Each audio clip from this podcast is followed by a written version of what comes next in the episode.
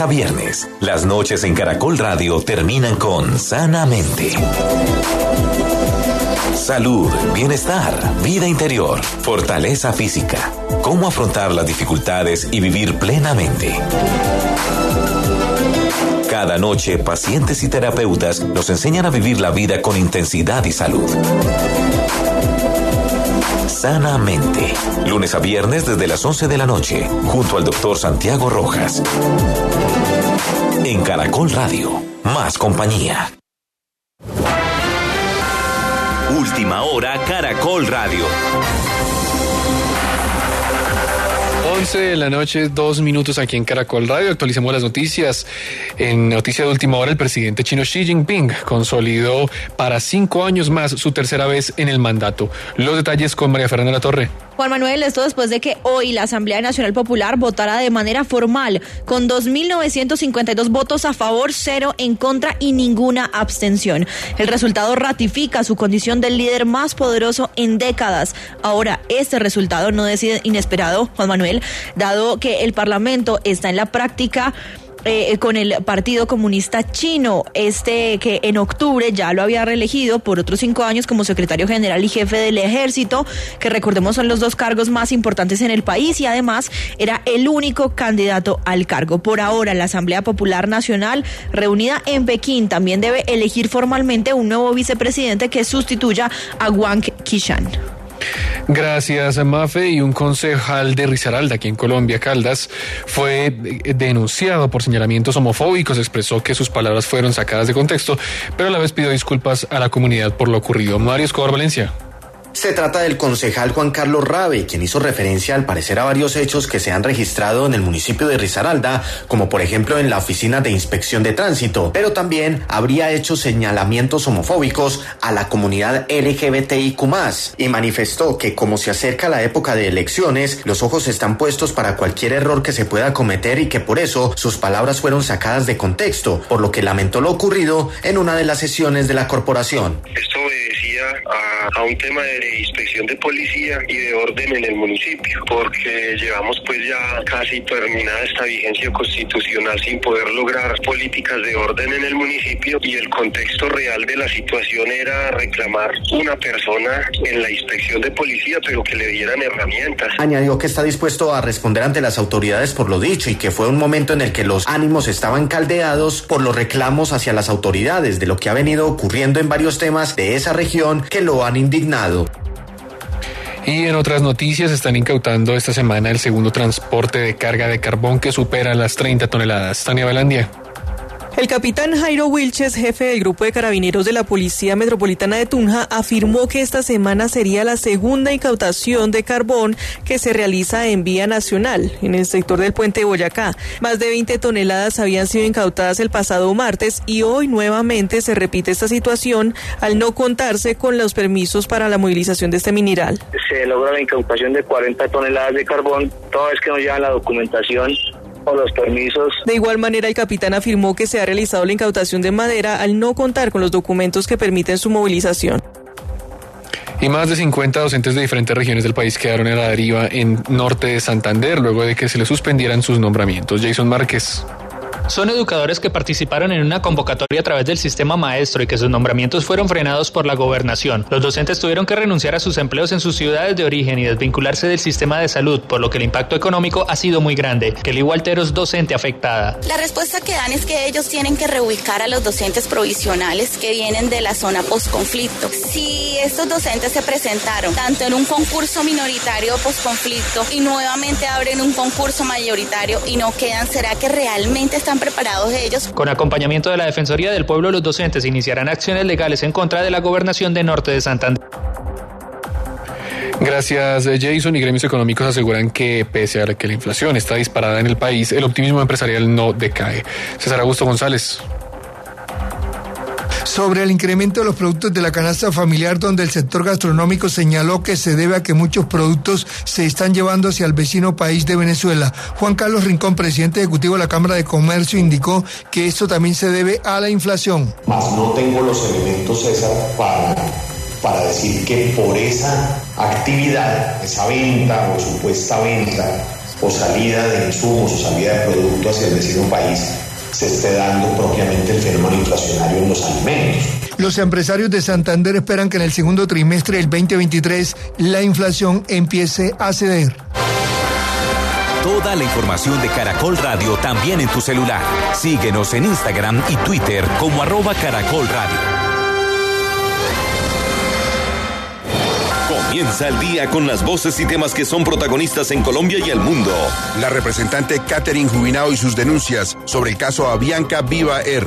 En caso de que el Estado colombiano no les aprueben la integración que ya hicieron, o sea, aquí Avianca lo que hizo fue preferir pedir perdón que pedir permiso, pues que Avianca ya no tiene cómo recuperar esos dineros. Yo no entiendo a qué se refiere Avianca cuando dice no tenemos cómo recuperar los 240 millones de dólares. Básicamente le están diciendo al Aerocivil o me aprueban la integración o me la aprueban. Escucha mañana a Gustavo Gómez en 6 a.m. hoy por hoy de Caracol Radio. Escucha este sábado a las 10 en Noche de Misterio. Los maestros espirituales de la historia. Solo tres hombres cambiaron para siempre el destino de la humanidad. Buda, Jesucristo y Mahoma nos dejaron unas enseñanzas muy diferentes en su forma. Sin embargo, su mensaje fue capaz de perdurar hasta la eternidad. Tres maestros que sacudieron las bases de su sociedad arrancando un cambio que llega hasta nuestros días. Los maestros espirituales de la historia. Escúchalo este sábado de 10 a 12 en Noche de Misterio. Dirige Juan Jesús Vallejo. Caracol Radio. Más compañía. Caracol Radio. Más compañía.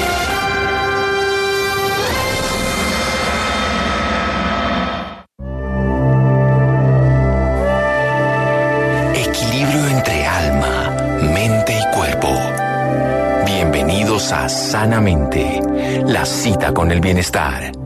Dirige Santiago Rojas. Ser responsable es aceptar que todo lo que ocurrió en nuestra vida tuvo que ver con una acción o decisión personal. Elsa Lucía Arango. Buenas noches, estamos en Sanamente de Caracol Radio. El epígrafe va a ser hoy, de lo que la que escuchamos, nuestra invitada, Elsa Lucía Arango. Ella es una médica especializada en terapias alternativas y complementarias y como escritora, ha sido muy exitosa, Mundos Invisibles, Experiencias con el Cielo, Cómo es el Cielo, este último dirigido a niños y niñas. Y tiene un taller, y por eso la invitamos para las personas interesadas, que va a ser el 15, el 22 y el 29 de abril sobre la fuerza sanadora del amor, que es realmente lo único que tiene sentido y cuenta al final de la vida, me decía a mí una paciente, y lo que puede sanar precisamente las experiencias del duelo. Doctora Elsa Lucía Arango, buenas noches y gracias por acompañarnos. Buenas noches, Santiago. Gracias por invitarme a este espacio tan especial. ¿Qué es esto del el duelo, precisamente? Enfoquémonos. Mira, Santi, el duelo es una cosa, es algo a lo que estamos todos en la naturaleza predestinados a tener. Ya sea un animal, un ser humano, incluso las plantas tienen el duelo de sus dueños, ¿cierto? Pero hay dos tipos de duelo básico en que yo quiero encasillar en recetas. Hay un duelo en que te rompes y un duelo en que lo aceptas.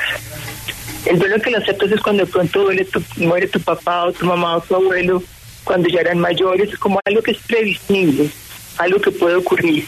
Pero hay otros duelos es cuando las muertes son repentinas o edades que no esperabas, aunque sea por un cáncer y llevaras dos o tres años esperando la muerte de alguien, pero no son esperados, no son parte de lo que uno pensaría es la evolución normal.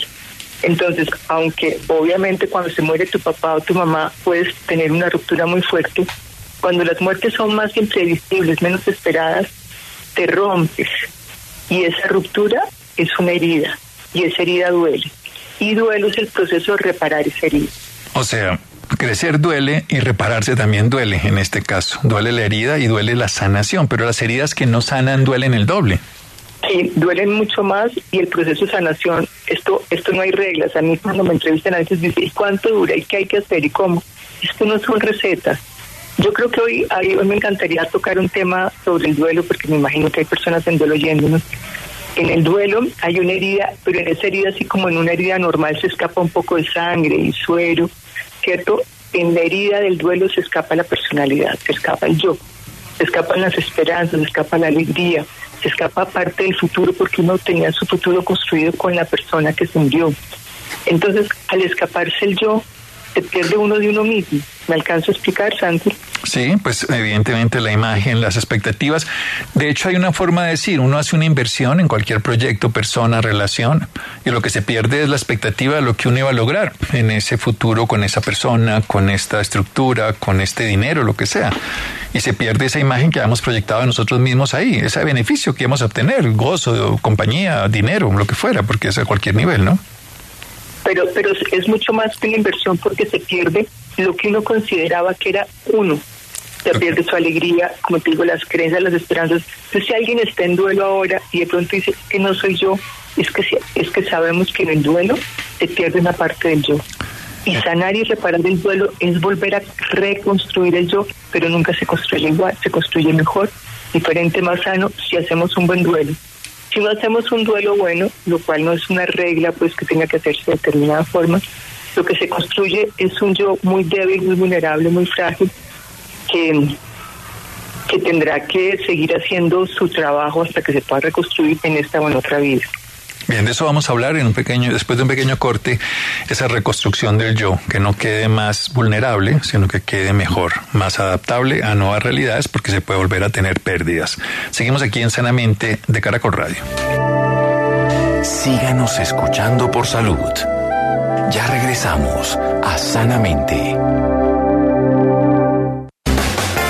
Adulto mayor y las enfermedades te impiden ser feliz? Te invito a conocer la IPS Cines, donde personas como tú o como yo han logrado salud y bienestar. Y lo mejor, con medicina biológica. En IPS Cines, salud integral para los adultos mayores. Citas 443-7010. 443-7010. Vigilado Supersalud. Como directora de orquesta. Este fin de semana de 4 a 5 de la mañana, en De Películas, de Caracol Radio. Otra vez más de 40 mil muertos en las últimas semanas. Gran especial sobre la edición número 95 de los premios Oscar de la Academia. No saben que estamos en este universo todavía. Acompaña Laura Catalina Hoyos, Ricardo Bedoya, Rafaela Buchaire y Mario Alcalá con el análisis y los pronósticos de las principales categorías. Quisiera representarlo, señor Presley. La sala de cine que abre más temprano en Colombia es De Película, de Caracol Radio. ¿Qué problema tuviste con Colin? Es que ya no quieren que seamos amigos.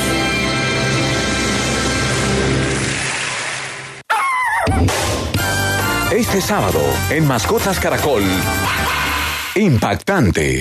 Una familia en Ibagué retuvo a un venado como su mascota. Rechazamos este tipo de actos. Son un delito. En los tips de Mark, tres cosas que no le gustan a los perros de los humanos. ¿Cómo reaccionar si tu mascota es envenenada? Un veterinario nos enseña. Mascotas Caracol, todos los sábados a la una de la tarde. Dirige Mark Lee. Caracol Radio, más compañía. Bienestar en Caracol Radio. Seguimos en Sanamente.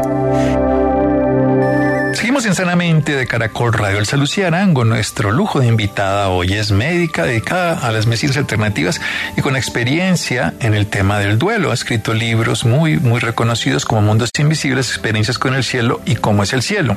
Este último para niños y niñas.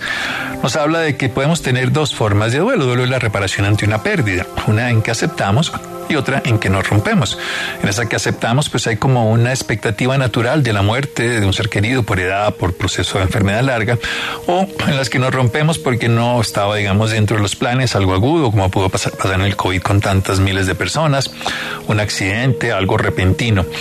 Y lo que duele, como en una herida, es básicamente que lo que sale en la herida puede ser sangre, puede ser pus, puede ser líquidos, bien, pero lo que sale en una herida emocional, una herida de un duelo, nos está hablando la doctora Elsa Lucía, es que salimos nosotros, sale nuestro yo, sale la personalidad.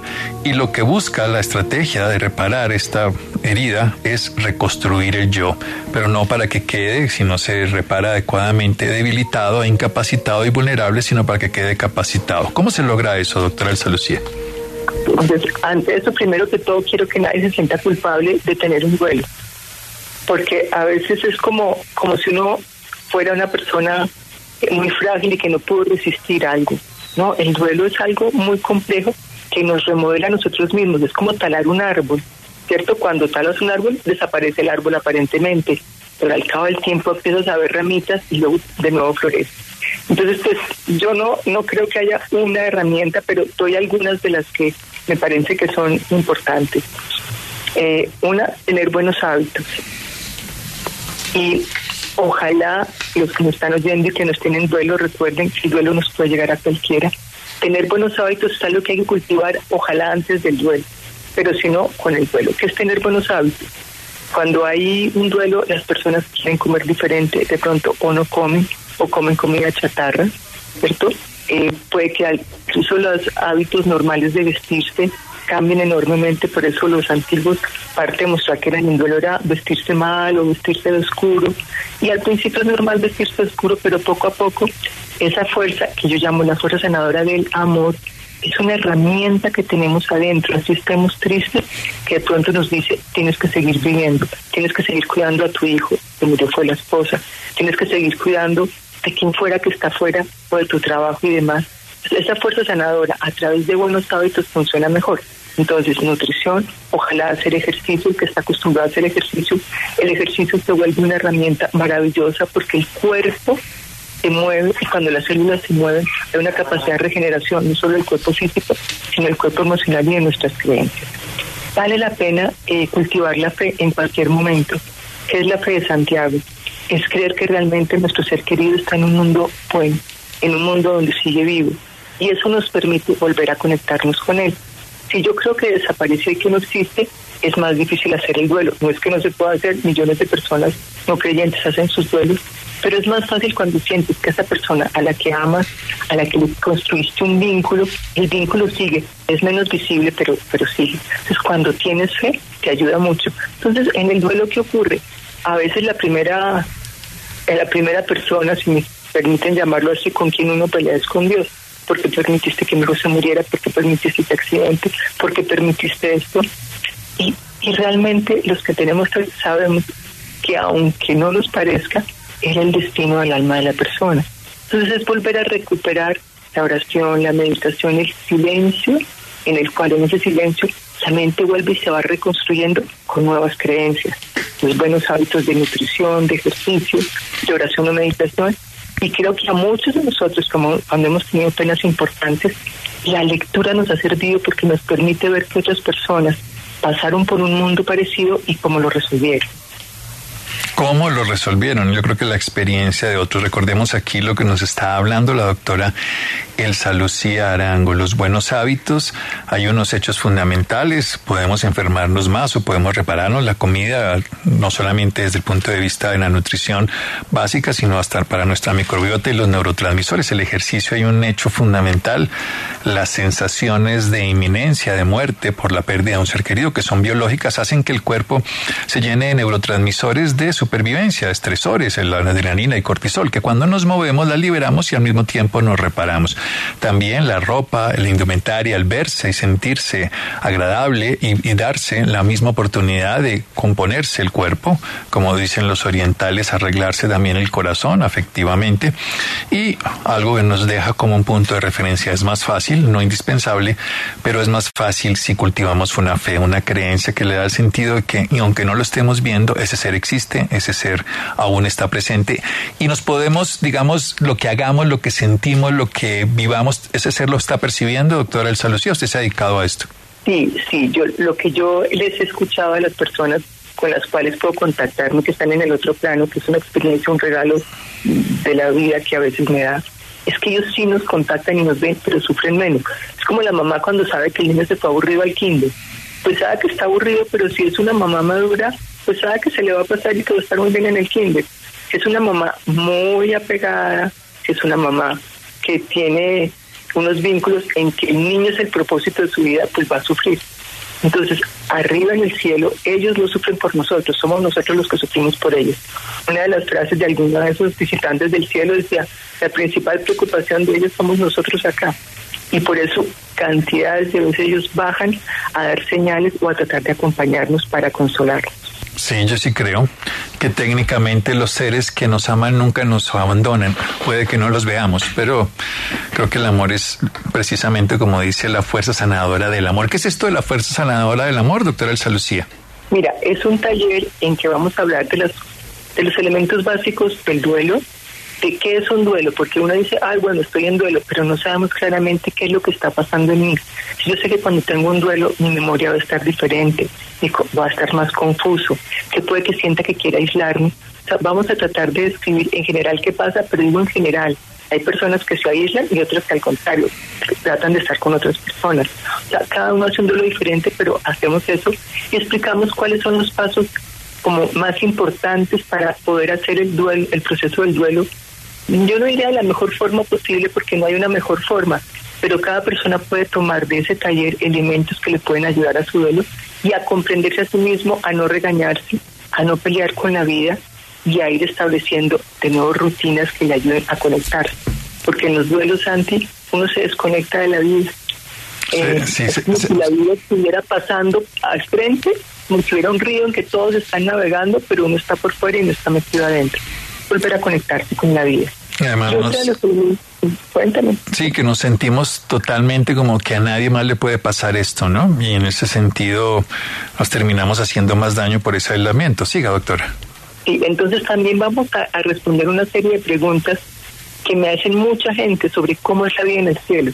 Entonces también voy a explicar dentro de lo que yo sé y de lo que he leído de los, digamos, mediums y personas que han tenido experiencias cercanas a la muerte como más importantes, eh, como cuáles son las respuestas de qué ocurre en, en la vida en el cielo dentro de lo que alcanzamos a comprender acá. Entonces esa es una parte del taller y vamos a tener preguntas y respuestas en que yo haga citas personales, pero sí las preguntas tal vez más importantes que no hayan quedado aclaradas en el taller, las vamos a responder las preguntas más importantes se van a resolver bien, eso tiene sentido, porque siempre quedan dudas y sobre todo que en un momento de duelo, como la gente se aísla a veces tampoco entiende y las cosas que queden para ser resueltas se pueden volver a resolver. Seguimos aquí en Sanamente en un momento con la doctora Elsa Lucía Arango, estamos hablando del duelo. El duele la herida, se pierde el ser, pero se puede recuperar y para recuperar hay que empezar por los buenos hábitos de alimentación, ejercicio, cuidar nuestro cuerpo, nuestra imagen corporal, nuestro vestido, pero también cultivar algún tipo de fe. Seguimos en Sanamente de Caracol Radio. Síganos escuchando por salud. Ya regresamos a Sanamente. ¿Estás feliz? Sí, los dolores de artrosis y artritis se fueron. Luego de mucho tiempo de sufrir con artrosis y artritis, encontré una solución. La medicina biológica de IPS Cines fue la alternativa. Si padece de artrosis o artritis, pida una cita. 443-7010. 443-7010. IPS Cines. Especialistas en medicina biológica. Vigilado Salud. No pasa un mes sin que se hable de Shakira o Carol G. Estos dos fenómenos colombianos ponen la agenda de la música en el continente, rompen récords, le están hablando a toda una nueva generación de mujeres sobre independencia y empoderamiento femenino. Pero ¿qué tanto ha avanzado el papel de la mujer en la música? ¿Sigue siendo un negocio de hombres? ¿Encontró el feminismo su mejor vehículo en la música? Soy Roberto Pombo y los espero este domingo a partir de las 10 y 30 de la mañana en Mis Preguntas de Prisa Media, el primer programa que enlaza a Caracol Radio, W Radio, El País América, el periódico global y Caracol Podcast. En Colombia hay incertidumbre climática por cuenta del calentamiento global. Desplazados climáticos, el nivel del océano está subiendo, entonces esos desplazados climáticos también los podemos ver ecosistemas andinos donde perdemos la funcionalidad del suelo. ¿A qué cambio realmente se enfrenta la humanidad?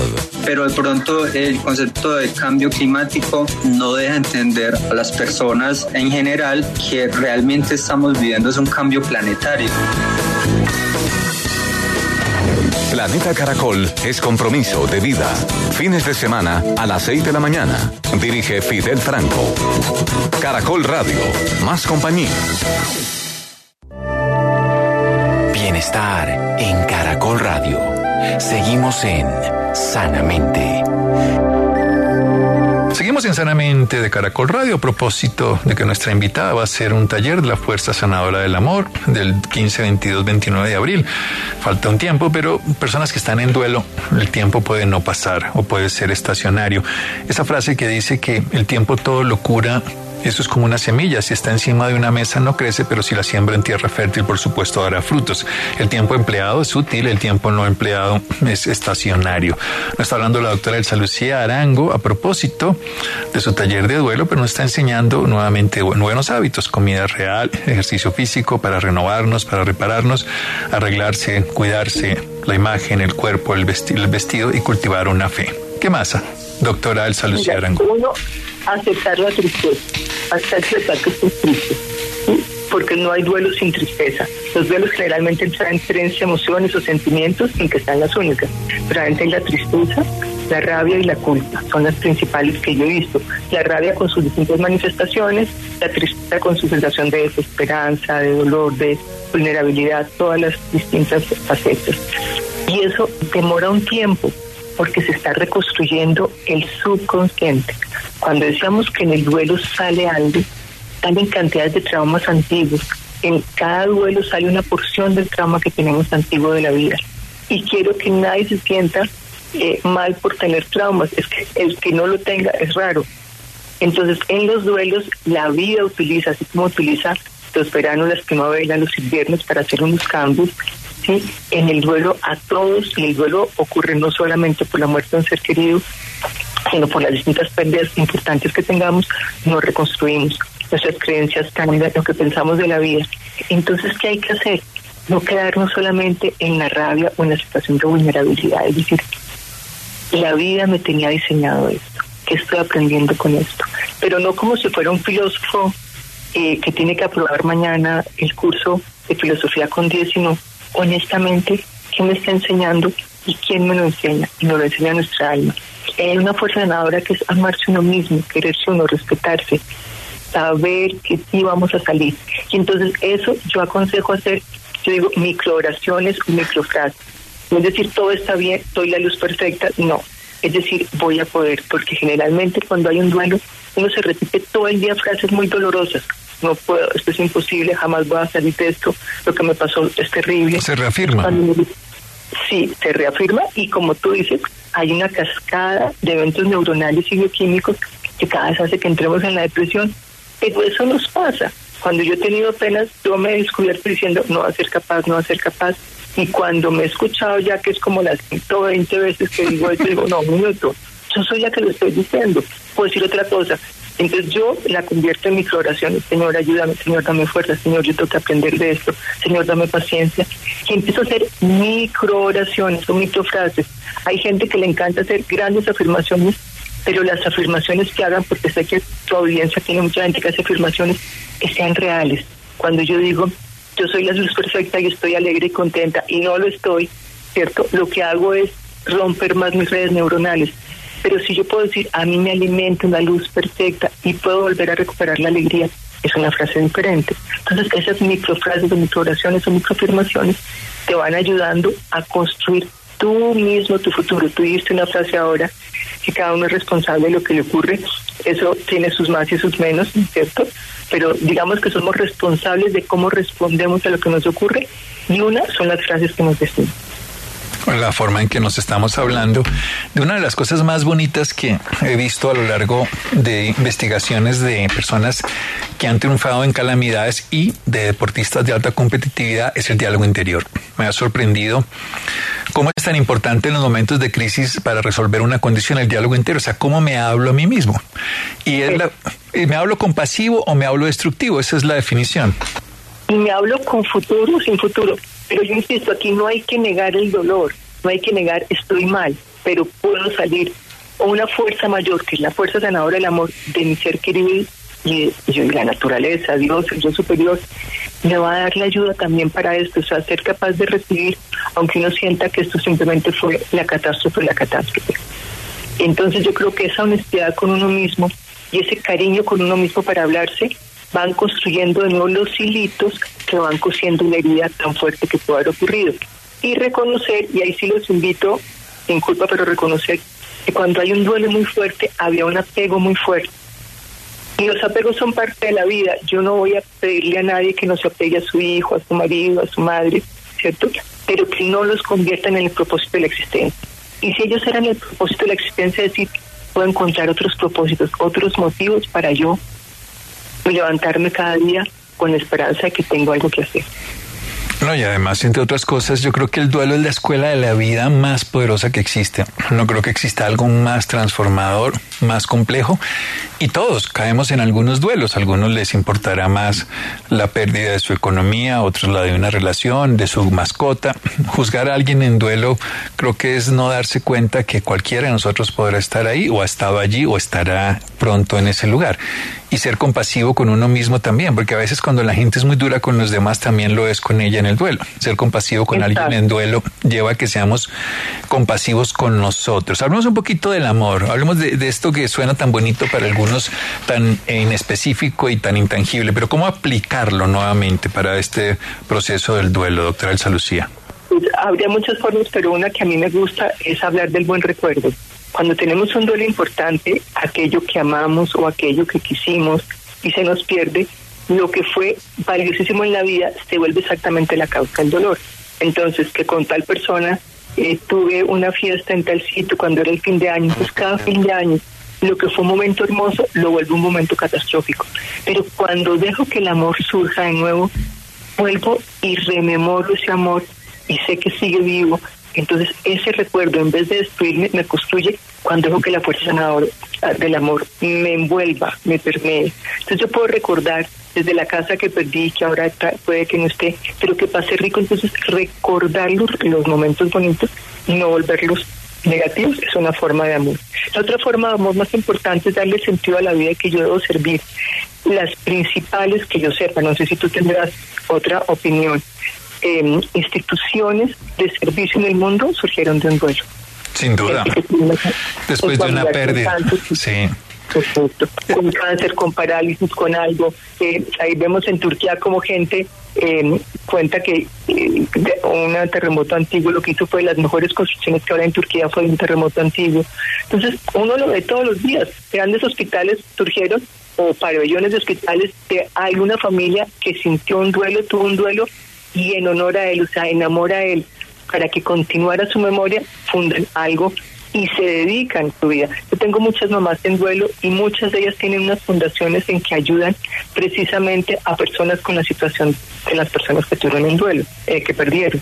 Entonces, unas trabajan por sus ojos, otras trabajan por gente por cáncer, otras para la educación. Entonces, esa fuerza sanadora del amor está permitiendo que están otros. Y eso, lo que yo he visto era un programa del alma del que se fue y las personas que quedaron porque era un acuerdo de que esa ese dolor iba a ser como la mechita que iba a encender la luz para motivar a hacer la fundación.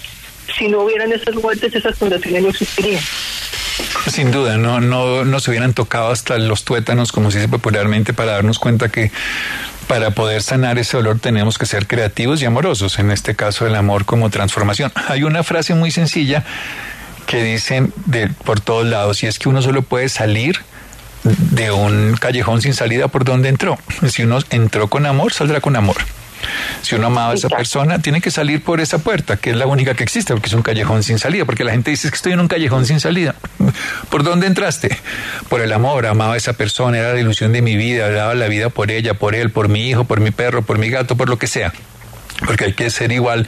A veces juzgamos que alguien quiera una mascota de esa manera o alguien quiera, no, pues estos son, ponemos nuestros afectos y nuestro, nuestra personalidad y nuestro interés allí y es igualmente válido. Y la forma de salir es ese sentimiento que nos ha acercado a esa persona. Hablemos precisamente de algo de los duelos no resueltos, de los muy antiguos, de los que se quedan allí como enquistados, personas que hace 20, 30, 40 años dejaron de disfrutar, de gozar y se quedaron allí. Santi, me encantaría darte una respuesta así sencilla, decir, tomes esta pastilla y se le va a mejorar. Hay gente que resuelve sus duelos 15, 20 años después, lo he visto en niños. Se les murió sus papás, tuvieron una infancia aparentemente aceptable y pronto a los 21 les pasa algo, recuerdan el duelo, lo procesan de distintas formas y lo sanan. Entonces, mi sensación, Santi, es que las almas van tocando las fibras que cada persona puede manejar. Y de pronto alguien maneja la tusa que tuvo cuando tenía 18 años y los maneja a los 45 años y otros manejan la pérdida de su papá y su mamá después en el momento que se sintieron vulnerables.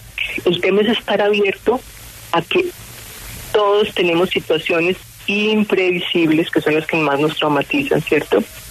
Y que ya cada vez en el mundo hay herramientas para, para afrontarlos, o sea, la meditación, la oración, las pequeñas frases, las creencias, las afirmaciones, pero sobre todo confiar que hay un plan divino, eh, no sé si llamámoslo universal, cósmico, como, en que las almas, a través de esa alquimia de la bendición y la dificultad, nos van transformando en luz.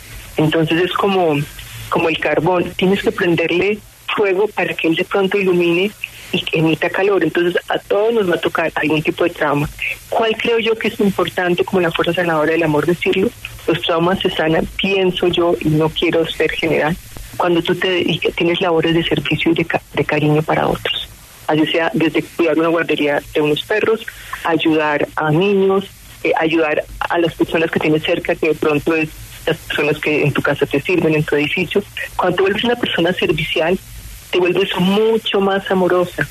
Y cuando uno es amoroso, empieza a recibir una gratificación muy bonita, ¿cierto? Y creo que tú la has tenido, yo la he tenido, muchos hemos tenido, que es que en los momentos difíciles hay como una avalancha de amor que te llega y que te cuida y te cubre y también te ayuda a sanar.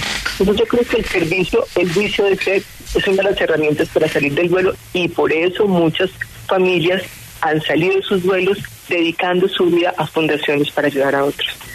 Sí, esa es una frase contundente y además lo hemos visto. Yo creo que detrás de cada gran transformación de una conciencia hay un dolor, hay una pérdida que se ha podido, volvamos a lo mismo, reconstruir en un yo, en este caso no un yo un débil y vulnerable, sino un, un yo capacitado y transformado. Además, hay una frase que a mí me encantó escuchar hace muchos años de la filosofía oriental que, que me marcó la vida profundamente y es que si alguien quiere convertirse en un maestro de cualquier cosa, tiene que ser alumno de esto.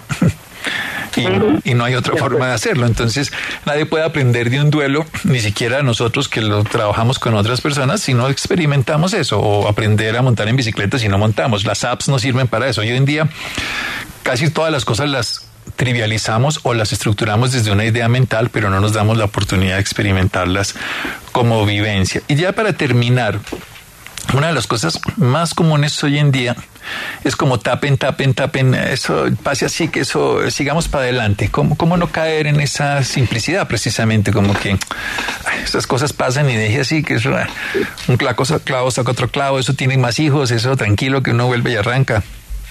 Yo creo que esa forma es algo que es en la naturaleza, es parte porque no queremos que el otro sufra y queremos calmar el dolor nuestro de ver el sufrimiento del otro, dándole algún consejo para calmarlo, ¿cierto? Y el tema es que para acompañar en un duelo, eso es lo que hay que hacer, acompañar. Y no hay que decir, yo sé, yo sé, yo te comprendo si no estoy contigo, ¿cierto? ¿Qué necesitas de mí? Lo que tú necesitas es, yo sé que estás pasando un momento difícil, si uno ha pasado un dolor le puedo decir, entiendo que mis palabras puede que no te ayuden, pero espero que mi amor te esté ayudando mientras pasas al otro lado. Pero exacto, no decir, ah, no puede tener otro hijo, ah, no, pues alquile otro perro, o adopte otro perro, o haga no sé qué. No, eso no se puede decir. Eso son como tonterías, ¿cierto? O peor, yo he visto personas que están viudas y que sus amigas les dicen, ¿y cuándo se va a conseguir otro novio? Entonces yo creo que merecen que, la otra persona se les ponga molesta. Entonces hay que ser empáticos con el otro y poderle decir, te acompaño, más bien invitarle a cosas sencillas. Si no te acepta la invitación, volverle a invitar, mandarle flores, de pronto un libro, mientras la persona que está en un proceso de interiorización y de herida que tiene que aislarse, vuelve poco a poco ella misma a construir su vínculo. ¿Y cómo manejar esos sentimientos de culpa y de rabia que quedan, por ejemplo, en casos de suicidio, en casos de muertes, donde, ay, pero es que ¿por qué se puso a hacer eso? En fin. Yo creo que ahí se vale la pena eh, una terapia, alguien que te, que te pueda acompañar. Me encantaría decirte, chacas esto, pero como te digo, sí, hay que ser muy honesto. No, y me encanta además, por eso conozco a la doctora él sí sé que no va a decir rasquese la oreja o ponga esto que con eso se va a mejorar, ¿no? Porque es un proceso, es, una universidad, ¿no? Esto es una escuela, o sea, el duelo es una escuela. Entonces vale la pena apoyarse en alguien, ya sea en libros, hay muchos libros muy interesantes, pero la palabra mágica que resuelve esto se llama perdón y aceptación del error. ¿Qué es aceptación del error? es que nadie es perfecto, ni tú, ni yo, ni el que se murió. Porque, por ejemplo, Santi, tú has nombrado el suicidio y demás, pero también hay muchas personas que después de la muerte alguien encuentra secretos que no conocían de él. Y es un dolor muy grande, resulta que la otra persona no tenía por contarte todo, ¿cierto? O le daba pena, o le daba vergüenza. Entonces, cuando perdonas de entender que la otra persona es humana, que allá en el mundo espiritual donde está, está haciendo su proceso de conciencia y que tu amor y tu perdón le pueden ayudar, o tu amor y tu perdón hacia ti mismo. Si tú habías sido una persona dura con la persona que se murió, si no lo escuchaste a tiempo, eso. También entender que nadie puede saber exactamente lo que va a pasar en el futuro y que todos tenemos altibajos de relaciones y nos podemos perdonar. Escribir. Cuando uno escribe y hace, hemos hecho unos rituales de duelo que a mí me parecen preciosos. El que quiera los puede buscar en, las, en el Instagram de, Santiago. Esos rituales de duelo nos conectan con la conciencia de la otra persona y le dan el permiso y la ayuda para seguir su camino y nos permiten a nosotros darnos el permiso y la ayuda para seguir nuestro camino acá, pero vinculados de nuevo con amor. Bien, la fuerza sanadora del amor, una invitación que hace la doctora Elsa Lucía Arango para los interesados 15, 22 y 29 de abril. Es un taller de acompañamiento y también sugiere experiencias terapéuticas en casos de procesos más complejos. ¿Dónde pueden tener más información al respecto, doctora Elsa Lucía? Mira, este es un taller virtual, no va a ser presencial, es un taller virtual. Entran en la página elsaluciaarango.com y ahí está toda la información de cómo se pueden inscribir. elsaluciaarango.com. Arango.com, exacto. Ahí encontrarán la información de un taller virtual 15, 22, 29 de abril para personas que a través de la fuerza sanadora del amor quieran procesar sus temas de pérdidas a través de un duelo sanador. Doctora Elsa Lucía, un abrazo. Muchas gracias, Santi. Saludos a todos. Sí, aquí lo recibimos todos. Seguimos en Sanamente de Caracol Radio. Síganos escuchando por salud. Ya regresamos a Sanamente. El Bar Caracol. La polémica. Junior no era termómetro de nadie, duró 11 partidos sin ganar por liga. La historia. Eh, Aldo, esperen usted allá que va a jugar el precio por usted. Y entró el precio y jugó por él. Y yo dije, bueno, me que es. La noticia. El representante de Mateus Uribe sí ha recibido ya llamados para ubicarlo en Flamengo. El Bar Caracol con Diego Rueda. El programa que te entretiene, lunes a viernes, de 2 a 4 de la tarde, en Caracol Radio. Más compañía. Los deportes en Caracol Radio. Deportes Tolima clasificó a la fase de grupos de la Copa Sudamericana eliminando al Junior de Barranquilla en partido único, disputado en el Estadio Manuel Murillo Toro de la ciudad de Ibagué. La ventaja para el equipo de Hernán Torres llegó al minuto 7 de partido con anotación de Junior Hernández. De esta manera Junior sumó una nueva eliminación de torneo internacional mientras que Deportes Tolima esperará el sorteo de la fase de grupos el lunes 27 de este mes. En Liga Colombiana, partido aplazado por la fecha 2 Alianza Petrolera derrotó tres goles por uno al Deportivo Pasto. Con esto, en la tabla de posiciones, Alianza llegó a ocho puntos que lo dejan en la posición 11, mientras que el Deportivo Pasto se encuentra en la casilla 13 con siete unidades. El líder del campeonato continúa siendo América de Cali, que tiene seis partidos jugados y 13 puntos. Baltasar Medina, director de los Juegos Deportivos Nacionales y Paranacionales Eje Cafetero 2023, manifestó que el cambio de ministra del Deporte de Astrid Viviana Rodríguez por María Isabel Urrutia no afectará el organigrama de trabajo de su despacho y que se sigue elaborando a mañana y tarde y así garantizar el éxito de las justas. ¿En qué estamos en este momento? Eh, estamos confiando en los compromisos de los contratistas, estamos confiando desde luego en la agilidad en los trámites burocráticos que siempre hay que hacer para obtener los recursos y desde luego igualmente esperando que el tiempo nos favorezca para desatrasarnos en lo que tenemos pendiente y desde luego paralelamente ir analizando opciones para un posible plan B en el caso de que algunos escenarios no puedan estar listos a la hora de inaugurarse los Juegos. El director de las próximas justas enfatizó además que se descarta el aplazamiento de los Juegos o que se cambie totalmente la sede.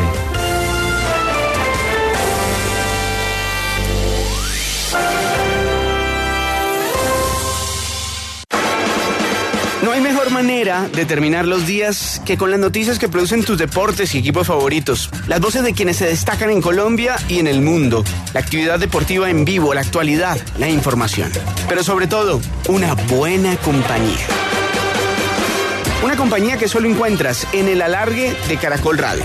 Porque lo que queremos cada noche es acompañarte cuando llegan las últimas horas de la jornada y encontrar las palabras y las formas adecuadas para estar ahí, del otro lado del radio. Te acompañamos con el alargue de lunes a viernes, de 9 a 11 de la noche. Aquí, en Caracol Radio. Más compañía. Bienestar en Caracol Radio. Seguimos en Sanamente. Seguimos en Sanamente y el turno ahora es para hablar de las enfermedades conocidas por sus siglas como MPS o mucopolisacaridosis, unas enfermedades metabólicas hereditarias que pueden causar grandes daños en el sistema y en varios de los órganos. Pero para hablar de ese tema hemos invitado a la doctora Carolina Rivera. Ella es médica genetista y presidente de la Asociación Colombiana de Genética Humana. Doctora Carolina, buenas noches. Gracias por estar con nosotros en Sanamente. Buenas noches, muchas gracias por esta invitación. ¿Qué es el MPS? Bueno, las mucopolisacaridosis son un grupo de enfermedades eh, metabólicas en las cuales se acumula una sustancia que se llama mucopolisacáridos o glicosaminoglicanos dentro del lisosoma, que es como eh, la caneca de la célula. Estas sustancias no se pueden destruir y se empiezan a acumular. Y eso es lo que lleva a todas las manifestaciones de la enfermedad. Digamos que en un lenguaje un poco más sencillo, esta enfermedad, ¿cómo puede afectar? ¿Cómo, ¿Cómo son esos síntomas? ¿Cuáles son esos padecimientos que aquejan a quienes viven con esta enfermedad? Bueno, como es una enfermedad de depósito, vamos a tener compromiso en diferentes sistemas. Al haber depósito, una de las señales como más tempranas es el cambio en las características faciales de los niños ellos empiezan a dejar de parecerse a sus padres, sus, sus facciones se tornan un poco eh, bruscas y eso es lo que orienta en un momento a estudiar todas estas enfermedades. También pueden tener talla baja, compromiso en el corazón, respiratorio, dolor articular, pueden tener manos en garra, que es algo que no se ve en los niños, no deberían tener eh, manos en garra como las personas eh, adultas, eh, también pueden tener discapacidad cognitiva, retardo en el desarrollo, problemas visuales, porque hacen una opacidad de la córnea. Eh, el, el tórax, en general todo el esqueleto, eh, los huesos se deforman un poco, el tórax se eh, protuye un poco más, es lo que se conoce como el tórax o el ancho o el ancho de paloma, y es lo que lleva en su conjunto a la sospecha de uno de los tipos de las enfermedades. Doctora, tiene varios síntomas, ¿no? Pero son síntomas que también se podrían confundir con otra enfermedad o con otro padecimiento. ¿Qué tan importante es estar alerta a estos síntomas, a estos cambios desde temprana edad en los niños? Es, es, muy importante porque hay que iniciar el tratamiento, ¿sí? Algunas de estas mucopolisacaridosis tienen un tratamiento específico que es colocar la enzima que nos va a ayudar a eh, como degradar todo esto que se nos está acumulando. Pero entre más temprano se inicia el tratamiento, mejor, porque el daño que hace la enfermedad no lo podemos revertir. Acá la idea de los tratamientos es evitar la rápida progresión y prevenir precisamente todas esas complicaciones en tantos órganos. Posiblemente la apariencia física no cambie sustancialmente, porque igual van a tener algunos rasgos diferentes, pero el resto de la evolución clínica, o sea, todas las comorbilidades, sí va a mejorar radicalmente. Además, hay que iniciar los otros cuidados eh, del manejo estándar, que es la rehabilitación, una eh, como un chequeo por todas las especialidades, si tienen algún problema respiratorio, tratarlo antes de que tenga alguna complicación, lo mismo con las dificultades cardíacas y pues básicamente es como orientándonos a cada síntoma que vayamos a encontrar. Doctora, yo debo confesarle que esta es la primera vez que yo escucho sobre esta enfermedad. ¿Será que el desconocimiento también nos puede afectar grandemente en este diagnóstico temprano, en este tratamiento temprano y quizás pueda eh, hacer que se incremente los, pues los síntomas y, o los padecimientos de esta enfermedad? Sí, sí, claro que sí. Es una enfermedad rara, pues como es una enfermedad rara, su nombre es poco conocida, incluso es poco conocida por todo el personal de salud. Eh, por eso su diagnóstico se demora tanto. No ocurre solo acá en Colombia y por desconocimiento, ocurre a nivel mundial. Una enfermedad como la mucopolisacaridosis se demora el diagnóstico más o menos ocho años desde que inician los síntomas hasta que ya pasa por todos los especialistas y logran eh, confirmar el diagnóstico. Entre más conozcamos de esta enfermedad, entre más nos eduquemos, vamos a detectarla mucho más rápido, ¿sí? La vamos a tener como en el radar y eso va a hacer que no, no ocurran tantas complicaciones en los pacientes. Pero pues tenemos que educarnos todos y ya cuando la vamos conociendo podemos verla en alguna persona, podemos decir, eh, yo vi este, este, este niño y a mí me parece que tiene eh, una mucopolisacaridosis y es mejor llevarlo al médico. Como la idea de toda esta sensibilización. Doctora, esta es una enfermedad hereditaria, pero es posible que se salte generaciones, que de pronto eh, de un papá a un hijo no pase, pero quizás el abuelo tuvo esta enfermedad y se la pasa al nieto. ¿Es posible? Sí, o sea, el modo de herencia de estas enfermedades es la que conocemos como autosómica recesiva, que se hereda a través de los dos padres sanos. Entonces, usualmente en las generaciones casi no hay personas afectadas, pero puede que un familiar lejano sí lo esté. O sea, eh, todos tenemos siempre dos copias de nuestros genes. En este caso, para que se presente la mucopolisacaridosis, se tienen que dañar los dos. Pero si está uno solo dañado, el que queda bueno hace la función de los dos genes. Entonces esa persona no presenta la enfermedad, pero la puede transmitir a sus hijos. Y uno de los mucopolisacaridosis se hereda a través de la mujer y solo la padecen los hombres. Entonces también podemos ver ese salto de generaciones y pues si hay otras personas afectadas tendrían que ser hombres.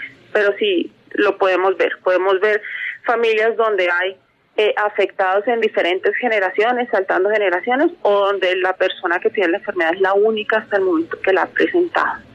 Doctora, decíamos en la presentación que es una enfermedad que puede afectar diferentes órganos y que usted misma decía que incluso es una enfermedad que ya no se puede trabajar los daños que ha generado, pero tiene un tratamiento, una vez se diagnostica, ¿se puede empezar un tratamiento para que la enfermedad no avance?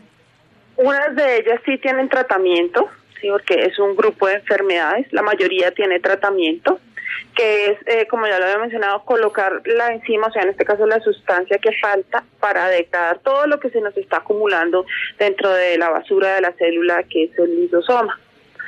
Esto tiene que iniciarse tempranamente, pero la acumulación de estos mucopolisacáridos empieza desde el periodo prenatal, o sea, desde que el bebé se está formando en el vientre materno.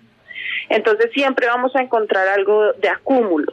Lo importante del tratamiento es iniciarlo temprano para que la enfermedad progrese más lento y que no tengamos ninguna de sus complicaciones. Ese sí es un tratamiento específico. Para cada enfermedad de las que tiene tratamiento hay un tratamiento diferente. También por eso es muy importante el diagnóstico, porque aquí si no son tratamientos intercambiables ni hay un tratamiento que funcione en todas. Así que siempre antes de iniciar el tratamiento tiene que estar 100% confirmado qué tipo de mucopolisacaridosis es. Doctora Carolina, y por último, quisiera preguntarle, ¿es posible prevenir esta enfermedad? Prevención es difícil de hacer, eh, sí lo podemos realizar con unas técnicas reproductivas o unas opciones reproductivas que se conocen como diagnóstico genético preimplantación, donde se hace un bebé probeta, un bebé en un laboratorio, y a esos bebés que se están formando se les hace el estudio genético.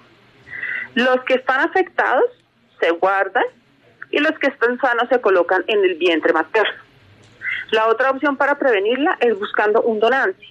Ya sabemos que sería a través de los dos padres que son sanos, sí, pero ellos llevan de manera silenciosa la enfermedad. Si yo reemplazo la herencia de uno de ellos dos, vamos a tener un niño sano. Lo mismo, si es la que se transmite a través de la mujer, con una donante de óvulos podemos eh, hacer como el cambio de la herencia y va a tener un niño sano. Hasta el momento son las únicas estrategias de prevención que tenemos porque no hay ninguna herramienta con la que contemos ahora que pueda reparar el gen, sí, que lo pueda eh, arreglar y que haga que no se siga transmitiendo la enfermedad. Bueno, aquí nos quedaron un montón de aprendizajes y sobre todo un montón de información sobre esta enfermedad que para muchos seguramente es desconocida. Doctora Carolina, muchísimas gracias por estar con nosotros en Sanamente. Muchísimas gracias por la invitación. Todo lo que les podamos colaborar, estamos para servirles. Muchísimas gracias, que descanse. Gracias Isidro, gracias a María Costa, gracias a Paula, gracias a Ricardo Bedoya. Quédense con una voz en el camino con Ley Martín. Caracol piensa en ti. Buenas noches.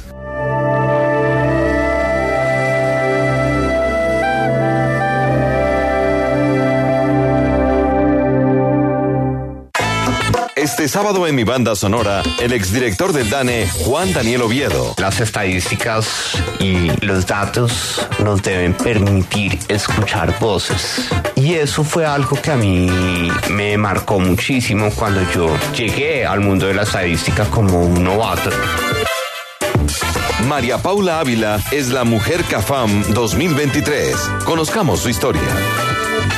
De mujeres que han cuidado toda la tierra. Y la música con el son del frailejón. A vivir que son dos días. Sábado desde las 8 de la mañana. Dirige Andrés López. Caracol Radio. Más compañía.